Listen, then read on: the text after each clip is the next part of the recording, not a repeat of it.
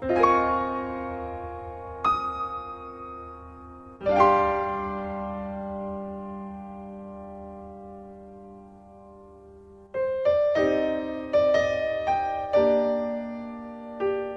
家好，欢迎收听新的一期什么电台，我是小宋老师。哎，我们马上就步入六月份了，可以说呢，今年六月份的这样的一个影视市场，可能是所谓的国产电影保护月莫名其妙的消失之后啊，最火爆、最炸裂、最牛逼的一届暑期档了。不仅仅有非常多的海外佳片引进过来，而且还有很多国产佳作也陆续的定档了，将会在这个月在电影院跟大家见面。同时呢，在国外的流媒体市场也有非常多的啊续集作品。大 IP 剧集以及一些名导新作出现在大家的视野当中，所以说呢，啊，今年六月呢，尤其是在五月份的戛纳电影节刚刚结束，以及六月份上海国际电影节马上开幕的这段时间，形成了一种让大家觉得整个海内外电影市场繁荣昌盛、积极复苏的一种假象。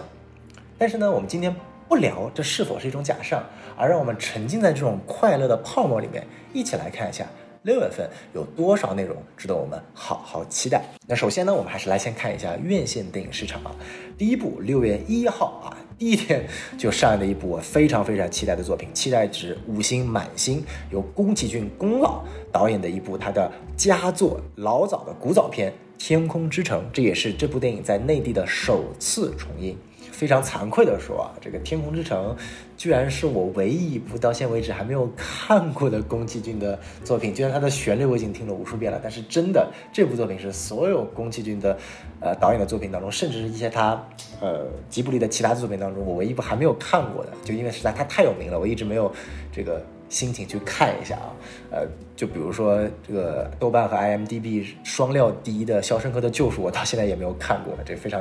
有意思的心态。所以说这次重映对我来说就像是第一次看这部电影，还是非常非常的期待的。那呃，我不知道大家最喜欢宫崎骏的一部作品是什么？我个人还是比较喜欢他所谓的。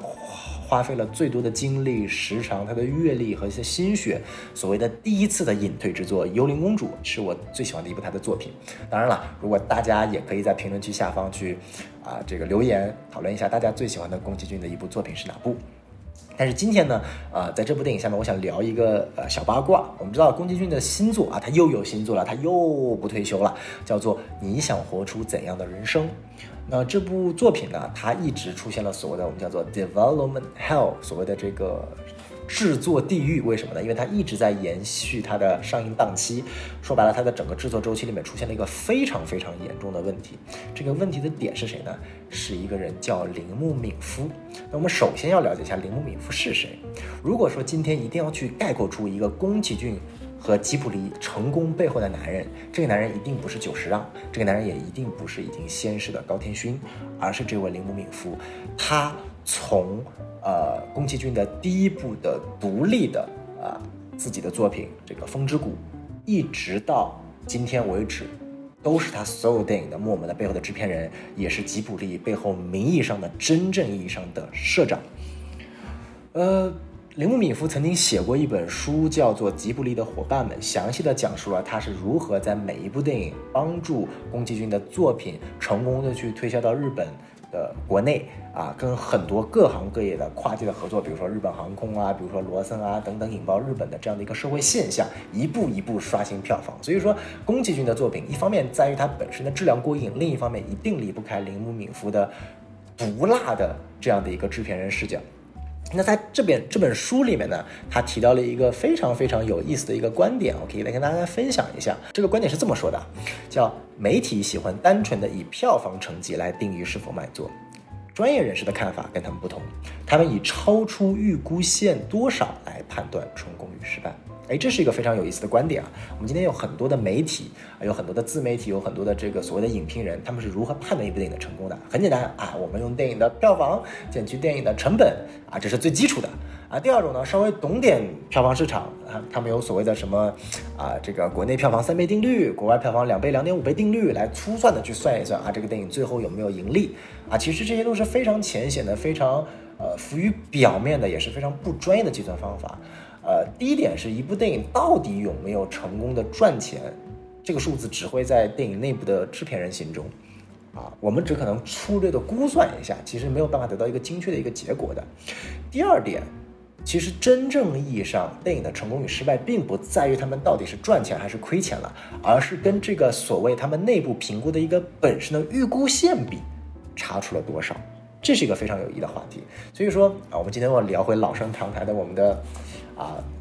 扎导和扎斯林，他们经常会说：“哎呀，MOS BBS 票房一个六个多亿，一个将近十亿、八亿的票房很高哎，比那些所谓的沙赞、比什么新自杀小队都高了好多啊！怎么可能呢？就是 DCU 明明是我们扎导最成功，不好意思啊，不是这么算的。我们要算是它真正的利润和跟预估线比的结果，这是一个背后真正优秀的制片人他应该去衡量的标准。这也是当年 DCU 最缺乏的这样的一个人才。”好，那前面刚刚简单介绍了铃木敏夫，我们说回来，说他到底遇到了什么样的事情呢？其实也非常非常的蛋疼啊。这个自从啊前几年铃木敏夫认识了一个泰国的女性之后呢，他就开始公私不分明的把大量的资源、公司的钱财全部给到了这位泰国女性，啊，不仅仅资助她在泰国开 SPA、开餐饮店，最后亏得一分不剩。然后还还把这个吉卜力在泰国的官方餐厅交给他运营，然后也亏得一分不剩。然后让吉卜力专门做的这个官方写真集的这个展啊，这个摄影师也让这个女性担当啊，也亏得一分不剩，因为拍出来的照片真的很丑。然后结果这个女女性这个出国，她的什么所有的出国差旅费啊、滞留费啊等等一系列钱，都是林姆敏夫通过吉卜力的公账给到他的。哇，太牛逼了！甚至现在据说他们还要在泰国办一个所谓的温泉街照片展啊。据吉卜力内部的员工吐槽说，这个铃木敏夫就是想借机会想去跟啊那个泰国女性去泡温泉啊。所以说，呃，大量的拖垮了本身应该用于制作这部电影的资金，导致了制作周期严重的拖慢了。呃，我我是不明白为什么铃木敏夫从当年这么牛逼的一个对我来说是带有偶像光环的这样的一个神级制作人，然后下降到了如此如此啊这种八卦小新闻的这种地步啊。但是不管怎么样呢，还是我们很期待，希望宫崎骏这部的作品本身不要被这种场外因素所影响啊。希望宫老，我也相信这应该就是他啊人生中最后一部电影了，希望不要。啊，留下一个不圆满的句号。好，那第一部电影我们聊了很多啊，我们来看第二部电影啊。第二部电影同样也是六月一号啊，也同样是一部日本动画电影，叫做《哆啦 A 梦：大雄与天空的理想乡》。哎，那这也是哆啦 A 梦 IP 今年最新的一部剧场版。那在日本呢，在三月三号，今年三月三号就已经上映了啊。据说啊，口碑爆棚。你看豆瓣上面这些 IP 地址为日本的他们的这个打分啊，基本上都是四颗星、五颗星啊，非常非常的。所以这部电影其实我也蛮期待的。那为什么期待呢？除了它的口碑很好之外，是因为它的编剧。这部电影剧场版的编剧叫古泽良太。如果这个名字大家不够熟悉的话，我们换两个啊，Legal High 和行骗天下 JP，哎，分别由芥雅人和长泽雅美啊这个主演的两个非常非常有名的，我相信很多很多国内的日剧迷啊，都是由于这两部作品，可能外加再来一部半泽直树。进入的日剧这个坑的，对吧？那古泽良太呢，就是这两个 IP 系列的创始人和主编剧，所以说呢，这部电影我也非常非常的期待。但你说它有没有这个不稳定因素呢？也一定有。那今年呢，我们知道有一部非常非常牛逼的电影叫做《传奇与蝴蝶》啊，它不仅要登陆我们今年的上影节的这样的一个霓虹樱花单元，它其实也是作为东映七十周年的这样一部庆典作品，由林濑遥和这个木村拓哉主演，谷泽良太负责编剧，讲述了日本著名的这样的一个政治家也好啊，军事家也好啊，或者所谓的很多人把它跟曹操拿来对比，就是所谓的日本的第六天魔王，战国时期的织田信长和他的。妻子农机之间的跨越数年的爱恨情仇之间的故事，这部电影将近三个小时，还好它的资源提前出来了，我实在忍不住就先看完了。我去，简直是我看过的最烂的、最烂的、最烂的日本电影，没有之一。所以，啊，这个奉劝大家一定不要在上一节看这部电影，因为真的三个小时太煎熬了，太难看了。好，呃，然后前面讲完两部日本动画作品，那没有想到第三部还是一部动画作品，但这个呢？我觉得是一部，呃，王炸级别的作品了。六月二号即将登场的啊，奥斯卡最佳动画长片《蜘蛛侠：进入多元宇宙》的续集《蜘蛛侠：纵横多元宇宙》将在六月二号全国啊跟北美同步公映。啊，真的太期待了！这种二 D 炫三 D 的这样的一个夹杂的画风、天马行空的想象力，以及完美的故事呈现，以及多元宇宙的概念，简直就是超级英雄的可以说是顶端啊！就是我只能说动画领域的顶端，因为真人领域的顶端我们一会儿再聊。还有一个更加劲爆的电影，嗯，那这部电影呢，呃，我们呢也是非常有幸啊，我们的西多老师。将会与这部电影的制片人加上系列编剧进行一次专门的专访，不愧是我们什么电台首席记者，这就是排面。那非常有意思的一点是呢，啊，今年同样也有一部奥斯卡最佳动画电影的最佳动画长片的有力竞争者，来自于皮克斯。我们曾经，注意啊，是曾经最爱的皮克斯，它有部新片叫做《疯狂元素城》（Elemental）。嗯，同样，这部电影也将会在这个月的全国公映。但自从这部电影在戛纳的闭幕式上首映了之后呢，据说好像媒体评分烂番茄只有百分之五十七。啊，甚至都没有及格，所以说呢，我觉得就我可以非常啊，再结合再结合皮克斯这几年的疲软和一系列的骚操作啊，我只能说可以非常的笃定了，这个蜘蛛侠纵横宇宙就是明年奥斯卡最佳动画长片的唯一人选了，基本上跟塞尔达王国之泪是明年 TGA 的最佳年度游戏没有任何的悬念，都一样的，好吧？就是如果错了，这个。啊龚老师的头发啊，跟我没有关系。嗯嗯嗯然后最有意思的是呢，这部电影据说还有很多跟毒液宇宙和 MCU 的联动。据说三株又要同框了，据说还在预告片里面看到了这个动画电影将跟毒液的真人宇宙有一系列的互动。不得不想象，索尼在下一盘超大的棋。其他没有什么可以说的，看就完事儿了。好，这是六月一号、二号没有想到就已经两天就讲了三部电影了。那接下来的下一周六月九号呢，有一部，呃，它跟《速激》系列很像，是你明知道它这部烂片会非常非常的烂，非常非常的难看，但你就是一定会花钱用最高规格去看的一部电影，那就是很多男孩的童年经典。变形金刚，而且这次呢，它的副标题是“超能勇士崛起”，它将会引到我们很多人的童年情怀——猛兽侠。呃，怎么说呢？我作为一个男生，我对汽车一点兴趣也没有，然后我对猩猩也一点兴趣都没有，所以呢，变形金刚题材根本不存在于我的童年，猛兽侠也不存在于我的童年，所以我对这个 IP 没有任何的了解，所以这部电影啊，呃，剧情我也没什么可以说的，只能说，呃。这部电影的成本是两个亿，嗯，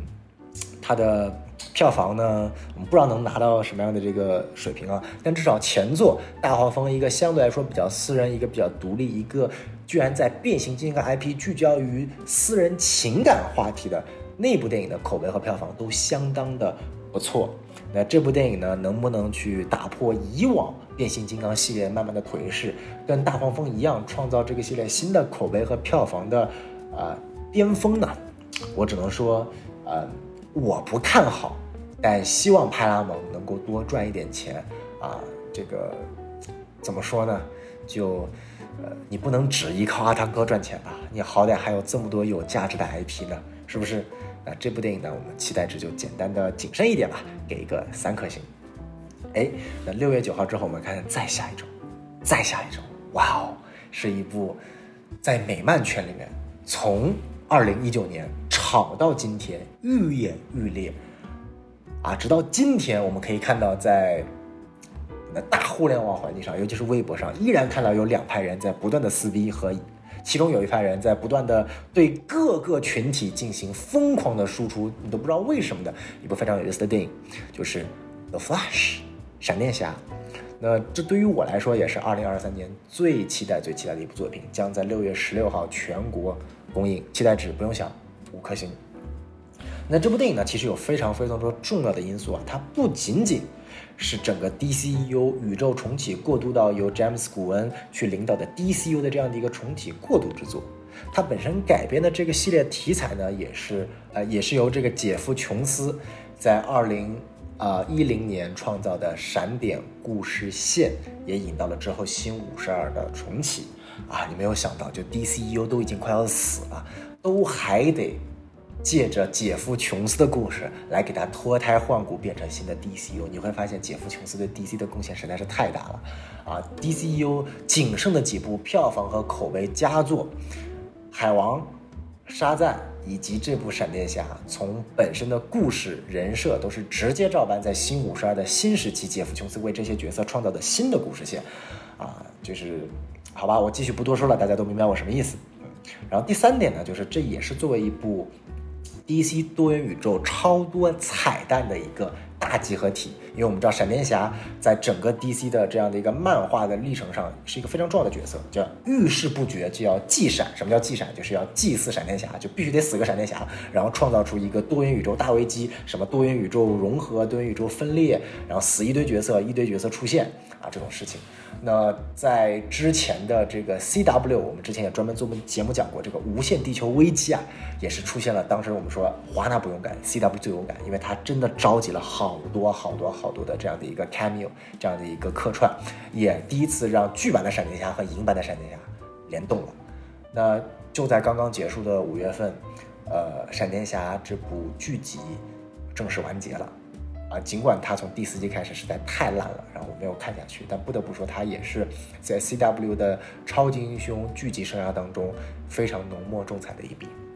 可以说，呃，重要程度紧逼 Arrowverse 的开创者绿箭以及当年的非常有名的超人归来。那剧闪完结了，那影闪就接棒进入了多元宇宙的这样的一个彩蛋环节。据非可靠消息称啊，已经去世的李福超。啊，然后佩尔蝙蝠侠、尼古拉斯凯奇版的超人、杰克尼克尔森版的小丑，以及你能够想到的跨越 DC 将近七十年的动画、真人、游戏等不同媒介的角色，都会或多或少的在这部影片当中露脸、客串以及担任。甚至是重要角色，以及甚至可能跟重启之后的 DCU 有紧密的相连。所以说啊，这个你能想象到我有多激动吗？而且最关键的是，在抛开前面所说的都是以粉丝视角去看这部电影的时候，这部电影的口碑居然异常的好。而且好在不仅仅是从商业片的角度，这些彩蛋和啊情节很好。而是聚焦于，据说，呃，米勒这个角色的演技和他去饰演出来他跟母亲之间那种情感纠葛。因为我们知道，本身闪点这件事情的诞生就是来自于巴黎想要去见到他已死去的母亲而去创造的了一系列这个蝴蝶效应的事件。那所有的情感都来源于一个儿子对于母亲的爱。那这件事情呢，据说在这部电影里得到了非常非常。浓墨重彩的这个情感描写，而米勒的演技也征服了提前观影的各位影评人和媒体，啊，这个所以说我真的是非常非常期待这部作作品啊！不管你是超级英雄粉，你是对于这个美漫有一些基础认知的，或者说只是想看一场这个酣畅淋漓的视觉盛宴的，我觉得闪电侠和蜘蛛侠纵横宇宙都不能错过，一个真人一个动画，满足了六月份对于超级英雄所有的无限幻想了。好，我们接下来再往下看。六月十六号，除了闪电侠之外，还有另一部上映的作品，就是我前面提到的，啊，看似要跟纵横宇宙对刚，明年最佳奥斯卡动画长片的作品——皮克斯新作《疯狂元素城》。啊，这个也是我们的皮克斯忠粉西多老师，也许是他二零二三年最期待的作品吧。但是，我们的皮克斯曾经的忠粉西多老师都去采访蜘蛛侠纵横宇宙的主创了。可以看到，皮克斯真的现在是物是人非啊！不仅仅大量的员工离职，核心的创作团队走人，然后最近这几部作品，不管管是 Luca 啊，Turning Red 啊，还是 Lightyear 巴斯光年，都非常非常的烂，好吧？啊，就也许有很多人觉得 Luca 和 Turning Red 还可以，但是我真的觉得就是完全不行，不是皮克斯级别的，就是完全的迪士尼级别的东西。Lightyear 就不用说了，烂到极致了。然后呢，呃，关于疯狂元素城，它似乎讲述的是一个水元素和火元素啊，这种两个看似完全不兼容种族之间个体的感情，不管是爱情啊、友情啊、亲情等等相关的问题，很老套有没有啊？就就很迪士尼，很很很白左吧？我们不叫不叫不叫很正式正确，就很白左吧？这种这种这种作品。那你说我曾经在他出评分之前，我对他是有期待的，就比如说 Coco。Coco 它是一部看似描述的是我要脱离家庭，我要去追求我自己的个人梦想，但其实它的结尾是有一个所谓的一个反转的。我其实是期待这种皮克斯的作品能够在预告片和正片有个完全一百八十度反转的这样的一个故事，但是。啊，以他现在百分之将近不到六十的烂番茄新鲜度看来，我觉得就不用期待了。就我真的不知道他为什么要去啊做这个玩意儿，好吧？就只能说我期待值依然给他四颗星，因为他是皮克斯，我依然对皮克斯抱有了一定的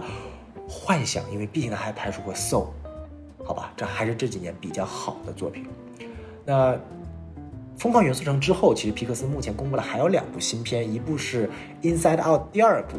啊，这个《头脑特工》的第二部，这个还是蛮期待的，因为我还是很喜欢《头脑特工队》的，一部原创的叫做《Alio》，啊，似乎也跟超级英雄题材有点关系啊，这个谨慎观看，啊，那讲完已经世风日下的《疯狂元素城》之后呢，我们来讲讲一部国产片。因为前面讲了好多好多好多好多都是国外片，但是我前面一开始提到过，今年也有国产佳作，对不对？那今年国产佳作呢，我要讲述的一部就是六月二十二号即将上映的一部由朱一龙和倪妮主演的国产悬疑片佳作《消失的她》。那我为什么要讲这部片子呢？是因为啊，这部片子的导演是我的亲学长啊，这个崔瑞崔导，他也是 USC 这个电影制作专业去毕业的。然后呃，我们很久之前在学习的一段时间呢，也跟他有很多的交流。他当时有一部啊短片叫《玉蝴蝶》，啊，我记得很清楚，也是我们当年电影节去获奖的这样的一部短片。啊，这几年他从学校毕业回来之后，能够在短短这么几年能够。啊，成为这样的一部，呃，陈思诚，呃，作为制片人去指导的这样的一部国产悬疑片的这样的一个导演，我觉得还是非常不容易的。啊，陈思诚，我们不管对他有多少的吐槽，他多少的内容，他作为导演不一定很好，但是他作为制片，你不得不承认他在一些系列 IP 的开发和商业点的把控上面可以说是非常的精准。而前期的，呃，消失的他的影评，我觉得也是非常的不错。所以说呢，这个站在这个。同门师弟的这个角度上，还是要为导演宣传一波的。当然，我也相信他这部作品还是非常不错的。六月二十二号，《消失的他》。那除了刚刚提到的《消失的他》之外呢？呃，六月份也有非常多有意思的国产佳片将会上映，比如说《极寒之城》啊。这个《极寒之城》呢，不是查理斯·塞隆主演的那一部啊，这个特工武打机片。呃，但这部确实也是一个有点类似于间谍片的这样的一个故事，它也主打的是剧情、动作和悬疑。然后值得一提的是呢，《极寒之城》这部作品呢，它很多的取材的场景啊，都跟张艺谋之前上映的那一部《悬崖之上》是有啊相同的场景的，那种漫天飘雪的这种伪满洲地带啊，这种这个东北的这样的一个场景。所以说啊，大家对于这种视觉的呈现和对于悬疑片、间谍片感兴趣的，我觉得可以看一看。然后另外呢，还有一部将会作为今年上海国际电影节的开幕电影，由韩延执导的《我爱你》也将会在六月份上映。哎，这个非常有意思啊！就是韩延，我们知道，其实韩延也是一个非常非常厉害的，啊，商业片的这样的一个导演啊。我觉得他从商业片的选材角度和他的一些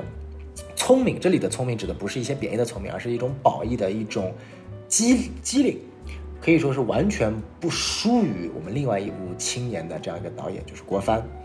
啊，那为什么这么说呢？我们去可以看一下韩延他之前拍过的几部电影，他从很早就开始拍，从一五年就执导了爱情喜剧片《滚蛋吧，肿瘤君》，啊，那时候就斩获了将近五个亿的票房，也非常非常厉害啊。当然了，那个时候还还作为代表了中国去参加奥斯卡最佳外语片的角逐了，这个这个。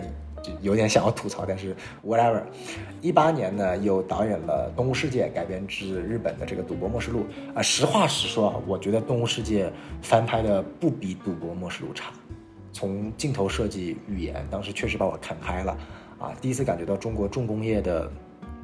特效制作是，我第一次感受到中国重工业特效制作在往前走，飞跃式的进步。其实不是《流浪地球》，因为《流浪地球》是已经往后了，而是二零一八年的《动物世界》。呃，当然了，我们知道这部电影的主演在之后就已经四零四了，所以说可以看到韩延呢也是非常非常的蛋疼啊。那之后呢，他又拍出来了一部这个呃大家很有名的《送你一朵小红花》啊，由刘浩存和易烊千玺主演，也是打破了超高的票房记录。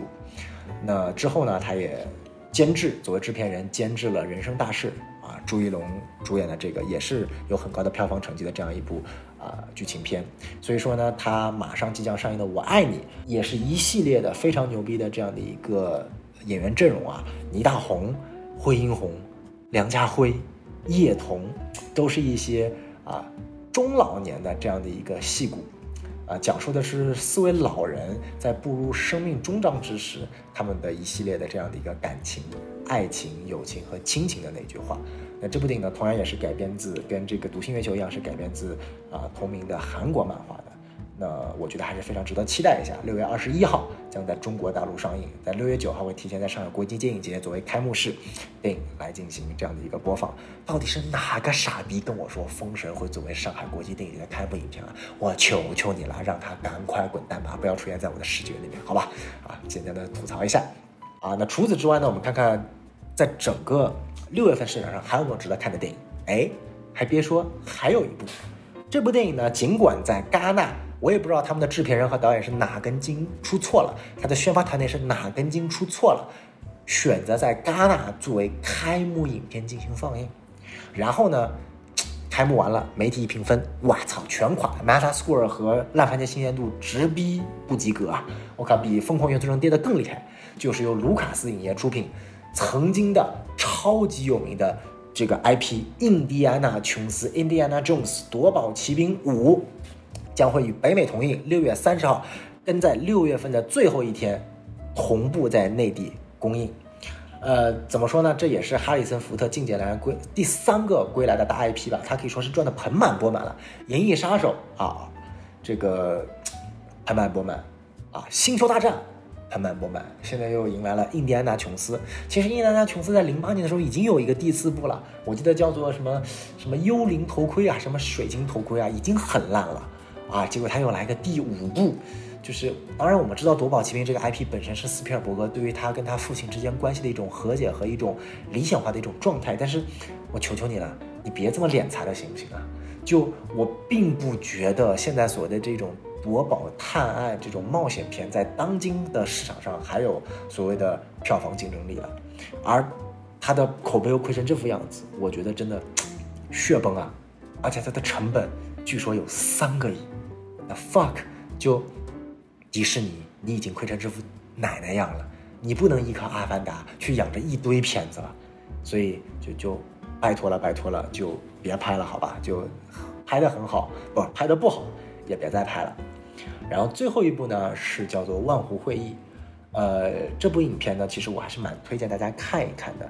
这部电影呢是关于二战时期啊德军对于犹太人处置问题的。啊，一部电影，所以说可以看，可以通过这个主题可以看到，说它其实是一部比较沉重的一个电影啊。它主要讲述的是在一九四二年一月二十号的万湖会议上，纳粹的高级官员要通过一场会议来决定如何最好的实施对于这些犹太人的种族灭绝计划。Fuck 就，唉，就呃，只能说配合呃前两年在国内公映的另外一部电影《波斯语课》，也许配合使用效果更佳。啊，作为一部相对来说跟其他那些好莱坞大片比没有这么多的宣发费用，没有这么大的 IP 加持，但其实这种，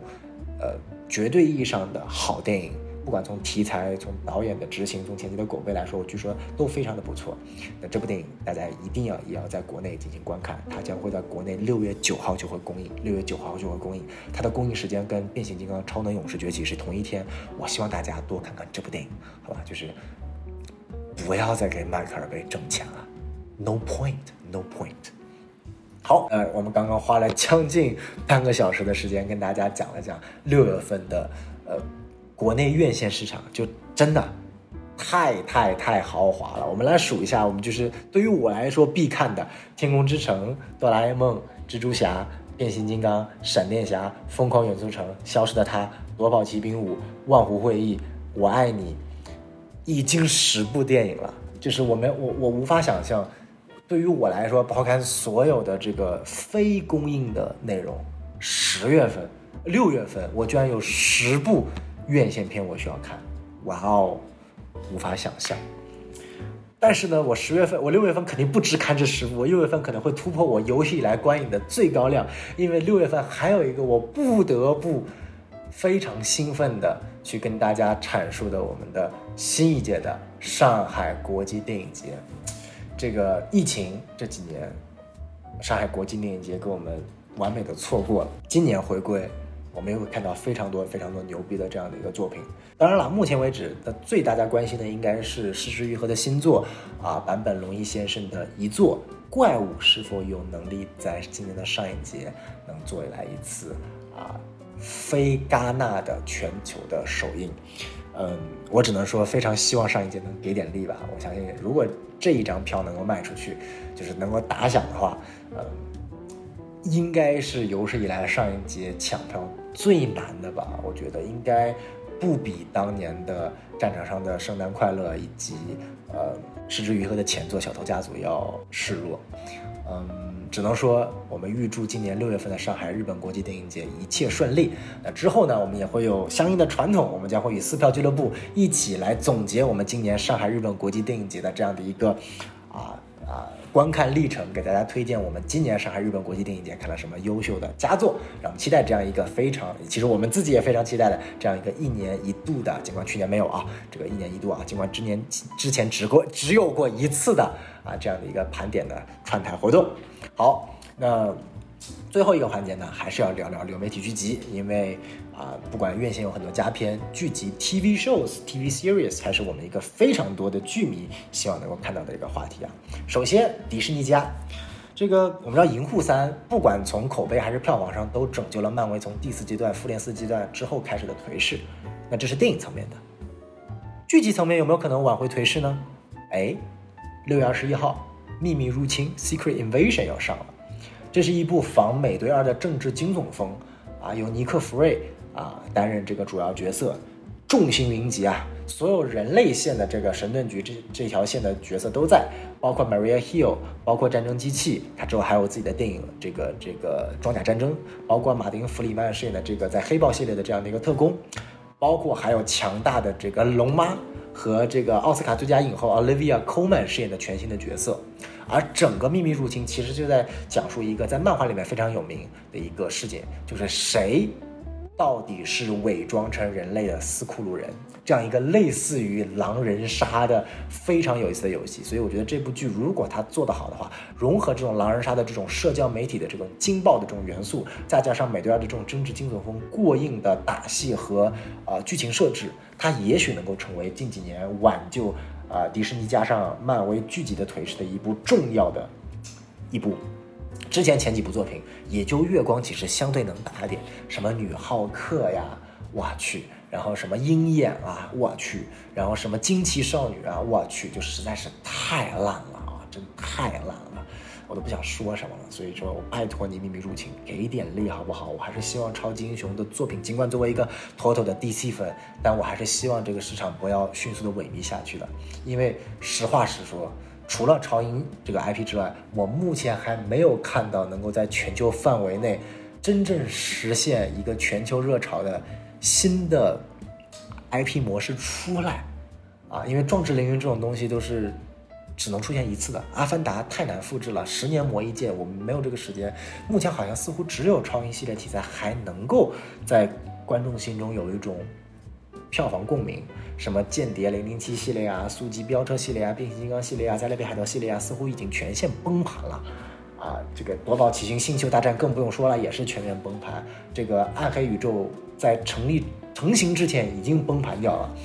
呃，我已经想象不出来还有什么跟超英之外，超英之外还能赚点钱的东西了。所以，唉，怎么说就挺挺挺挺挺悲哀的。啊，所以说在这之前，在找到所谓的平替之前呢，或者更好的产品之前呢，超英还是让它啊继续坚挺一段时间吧。所以说这是迪士尼家。那么 Netflix 呢？呃，Netflix 这个月稍微多一点，有三部。第一部呢是我最最最喜欢的有改 IP《巫师猎魔人》的《Witcher》第三季啊，这也是我最最最最最意难平的有感剧集。同样是我最喜欢的一个《The Last of Us》，一个《Witcher》，一个给了我最爱的 HBO Max 改编，HBO 出来的就是精品佳作，我操，太棒了！Netflix 流水线的不知道什么鬼东西，就算有亨利卡维尔又怎么样啊？这个无聊的剧情，单薄的人物设计，真的太难顶了。然后包括戏里戏外的很多传言，也坐实了亨利卡维尔是有史以来最最最惨的猎魔人啊！这个好不容易超人回归了，辞演了猎魔人的角色，然后结果超人又被踢掉了，好吧？那是以后的话题，我们也许在闪电侠这期节目里面还可以这个讨论一下。但是呢，这部剧集将会在六月二十九号上线，也是亨利卡维尔最后一次饰演猎魔人。尽管这部剧已经续订了第四、第五季，我不知道 Netflix。通过这部剧赚了多少钱，能够续订那么好后面，但之后呢是由锤弟海姆斯沃斯来扮演这个角色的，嗯，他能扮演的怎么样，我真的不清楚，嗯定妆照和表演吧，嗯，包括这部剧很多戏里戏外的因素啊，有传出亨利卡维尔跟这个剧组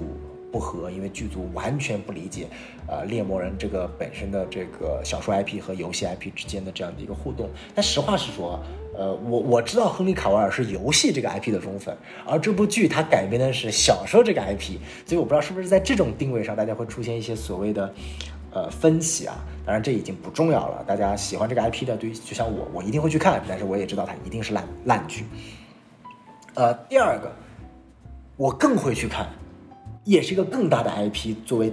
剧这个市场上来说，但我觉得它依然会很烂的，就是从英剧转变为美剧，然后一烂到底的《黑镜》（Black Mirror） 第六季上线了。我去，第五季我都已经忘了是多少年前了，真的是又期待又担忧啊。嗯，因为他现在还没有公布一些主创阵容，只是有了一个预告片，我们可以看到像呃小粉啊就就加盟了。我相信他的演员阵容肯定是很很豪华的，但对于这种单集成型的。单元剧而言，我并不期待它有多强的演员阵容，我只希望它每一个故事能够足够震撼到我。就甚至它现在的这个故事的编排水平能够达到《九号密室》的一半，我觉得就已经很 OK 了。哎，说到这里，那大家一定要听听我们跟 B 站合作推出的《九号密室》观剧电台其中的一期节目啊，这个简单打个广告啊，毕竟这个啊 B 站是我们金主爸爸，对不对啊？看看《九号密室》啊，看看我们删减版的《九号密室》正版哦，正版哦，大家做做正版受益者，好吧？好，那这是《黑镜》第六季，最后一部呢，呃，同样也是个大 IP，跟啊传奇合作的啊传奇怪物宇宙的新作。啊，不是那个已经公布的哥斯拉和金刚的又一部那个真人作品，而是一部动画作品，就叫《Skull Island》，啊，骷髅岛，讲述的是一群小屁孩莫名其妙登上了骷髅岛，然后要跟金刚发生一系列故事的这样的一个作品了啊，大概率也是烂片吧，啊，六月二十号二十号上映。这个怪物死忠粉、金刚死忠粉、动画死忠粉、传奇死忠粉，你们可以去看看。其他人啊，建议别来，建议别来。好，那最后一个呢，是我想讲一讲，就是我们的 HBO Max 现在已经正式更名为 Max 啊，我们王老师这个辛苦耕耘的 Max，他在六月份呢有一部我非常非常期待的作品，我前面也说过很多次了，就是由 A 二四团队指导，Euphoria 亢奋主创加盟，由德普的女儿莉莉罗斯德普。以及 Blackpink 团队中的 Jennie 作为主要的演员的 The Idol 啊，这个叫做翻译过来叫做偶像漩涡，讲述的是在这个所谓的 Pop Music 这样所谓一个流行音乐行业中的一系列这个啊黄赌毒的这样的一个行业的肮脏的内幕啊，非常非常的。值得期待，但是他也在戛纳首映了。我我真的不知道为什么这种作品特别喜欢跑戛纳，然后证明自己有多烂。我们来看看他的成绩啊，烂番茄新鲜度百分之二十七，Metascore 二十四分，跌穿谷底，是有史以来最最最扑街、最最最烂的 HBO Original，就是 HBO 原创剧集，就好吧。当然了，这部剧因为它之前传出了很多很多的戏里戏外的丑闻、制作的问题，所以说它最后烂成这样，其实也是情理之中了。但是我还是会看一看。就据说呢，呃，这部剧里面，它当时在戛纳是连放两集，然后好像是将近，呃，一百分钟的内容，其中有五十分钟是类似于 porn 一样的，呃，很很很很奇怪的一些视觉效果的这种呈现。就是我想看看这部电影的，呃，这部剧集的这个主创到底会把。这个玩意儿搞得多么的光怪陆离啊！啊，所以说大家可以看到，啊，六月份真的太多太多的东西了。我用如此快的语速、如此密集的内容跟大家讲述，也录了将近四十多分钟了。啊，我们从啊，我们再梳理一下六月院线电影市场六月一号《天空之城》以及《哆啦 A 梦：大雄与天空的理想乡》，六月二号《蜘蛛侠：纵横宇宙》，六月九号《变形金刚：超能勇士崛起》，六月十六号《闪电侠》以及《疯狂元素城》，六月二十二号《消失的他》，六月三十号《夺表奇兵五》以及《万湖会议》、《极寒之城》、《我爱你》以及《别叫我赌神》等等，这些是在六月份的国内院线市场可能会大放异彩啊！这个去掉《别叫我赌神》，不好意思说多了。可能会大放异彩的一些作品。流媒体剧集市场呢，《秘密入侵》六月二十一号，《巫师三》六月二十九号，《黑镜》第六季还没有公布，《Skull Island》骷髅岛六月二十二号，以及《The Idol》偶像漩涡六月四号。那这些内容我们也会汇集成这个 show note 啊 list，会放在节目下方。啊，那也非常感谢大家今天能够。听我又做了一期四十多分钟的单口啊，这个因为西多老师最近比较忙，他有很多节目要剪啊，大家可以期待一下。我们最近要上线很多节目啊，包括小美人鱼啊，包括我们之后跟王老师，还有我们之前讲过一期这个女性主题的邓邓少侠伊萨卡，我们会讲关于我最最最喜欢的一部剧《继承之战》啊，刚刚完结，结尾太炸裂了，我们专门会做一期专题节目。然后之后包括蜘蛛侠、闪电侠。啊，等等这些大片，我们都会做专题节目了。所以说六月份，啊，希望多多关注我们，给我们打赏，给我们支持，给我们转发，给我们点赞，给我们评论，啊，让我们的电台粉丝赶快突破两万吧！现在已经在快到一万一万一万九了，啊，非常感谢大家的支持。那最后还是要说一下，关注我们的微信公众号 S M F M 二零一六啊，记住 S M F M 二零一六，加微信小助手啊，然后添加到我们的群聊里面，跟我们的这个。粉丝一起聊聊六月份你最期待的电影作品是什么？电视剧作品是什么？如果说还有你期待的作品，比如说日剧、韩剧、动画，六月份登场的我没有讲到，不要紧，可以在节目下方留言、评论区留言，让大家看到更多六月份的有意思的作品。好，那这期节目就到此结束，不能再说了，我要去玩塞尔达王国之泪了，拜拜。